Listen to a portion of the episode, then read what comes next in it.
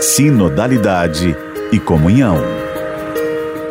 Olá, querido irmão, querida irmã, ouvinte do Sistema Aparecida. Aqui é o Padre Vanderlei, missionário redentorista, convidando você a refletir neste momento a sinodalidade em nossa caminhada da igreja. No programa de hoje vamos falar o objetivo deste sínodo de Roma. E é o terceiro programa sobre esta questão que a gente vai conversar aqui.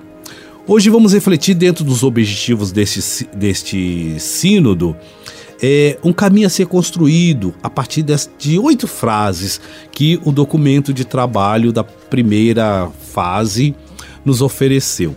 É interessante a gente tomar, retomar isto para que ao recebermos o documento final, é, fruto da, da assembleia realizada em Roma agora em outubro, nós tenhamos este espírito sinodal para ler o documento. E não embarquemos na, na onda de, de ir por um lado por outro, de defesa ou de ataque, é, antes de deixar o Espírito agir ou falar em nós. Né? Então vamos lá, é, dentro do Espírito Sinodal, então, oito temas, outras questões para a gente refletir.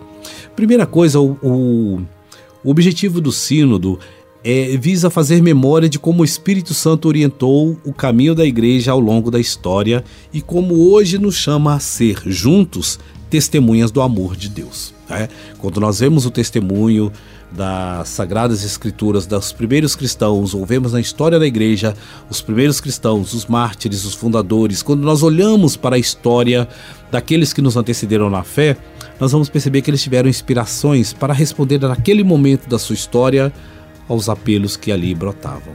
Hoje, como o Espírito nos chama?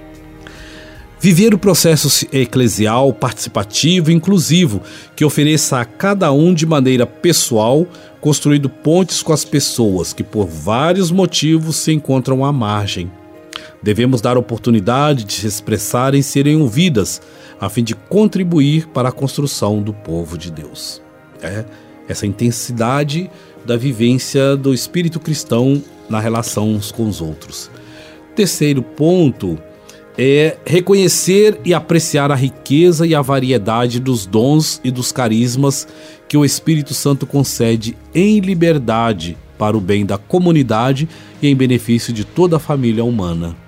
É muito interessante refletir sobre isso. Reconhecer e apreciar a riqueza e variedade dos dons do Espírito. É, quarto ponto, experimentar formas participativas de exercer a responsabilidade no anúncio do Evangelho e no compromisso para construir um mundo mais belo e mais habitável. Há formas participativas e a gente precisa entendê-las, o que Deus tem inspirado, além até mesmo das fronteiras da nossa igreja.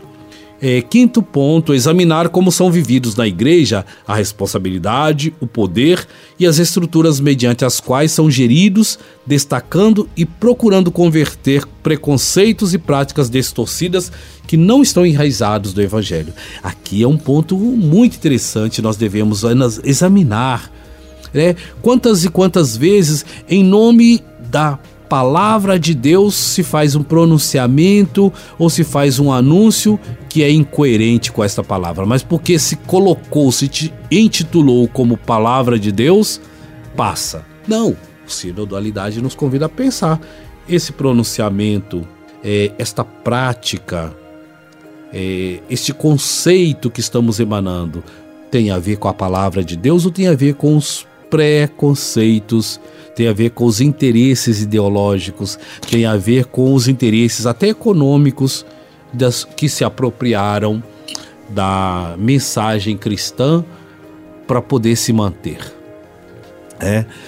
É, outro elemento é credenciar a comunidade cristã como sujeito crível e parceiro, confiável, é, e no diálogo social na, na reconciliação, na inclusão, eh, na participação para a construção de uma democracia, de uma promoção da fraternidade, da amizade social. Vamos perceber que a comunidade cristã, ela é credenciada por Jesus para isso, porque nós vamos ver que os milagres de Jesus, eles reconstroem a relação da pessoa na sociedade, não é apenas uma coisa individual. A forma como os outros passam a olhar aquele ex cego, ex-paralítico, é diferente. Então, isso é uma questão que a igreja é, está credenciada, a comunidade cristã está credenciada a olhar por esse aspecto, sim, de que maneira estão sendo inseridos aqueles que eram ou que estão ainda excluídos, de que maneira que são incluídos os que estão destituídos. Outro elemento é regenerar as relações entre os membros das comunidades cristãs, bem como os destas com os demais grupos sociais, por exemplo, os cristãos não católicos, os de outras confissões religiosas, as organizações da sociedade civil, movimentos populares, movimentos sociais e até, inclusive, é, aqueles que não se pronunciam crentes em nenhuma expressão religiosa. De que maneira nós podemos regenerar as relações humanas, porque o Verbo se fez carne e habitou entre nós. Essa é a grande questão que o cristianismo propõe ao mundo. A compreensão de que na carne, na natureza, na realidade humana, Deus se manifestou. Portanto, nós temos que cuidar desse lugar onde Deus deu a comunicar. E aí precisamos desse cuidado com as outras formas, o respeito, o diálogo, a escuta, com outras formas de compreensão é, dessa dignidade da humanidade. Favorecer a outro elemento, né, favorecer a valorização e criação dos frutos das recentes experiências sinodais nos planos universal, regional e nacional. É, olha que interessante, como o Espírito tem soprado em nível de igreja particular, nas dioceses, é, nas regionais, nas diversas outras formas de organização da igreja, é, como o Espírito tem suscitado, favorecido ou tem proporcionado uma reflexão e respostas concretas. É, nós temos que lembrar em conta que essas proposições do Espírito têm sua gênese no método de Jesus, anunciar o Evangelho. Esse é o último item aqui das questões que nós estamos trabalhando, objetivos desse sínodo. Entender que o Espírito propõe desde o, a prática de Jesus para que nós, como igreja, tenhamos esta coragem de apostar nesse método simples. Né? Jesus evangelizava sempre é, no caminho, sempre na estrada, sempre na, no contato com as pessoas, sempre no lugar onde as pessoas poderiam dizer de si mesmas. É, e sempre partia de situações concretas.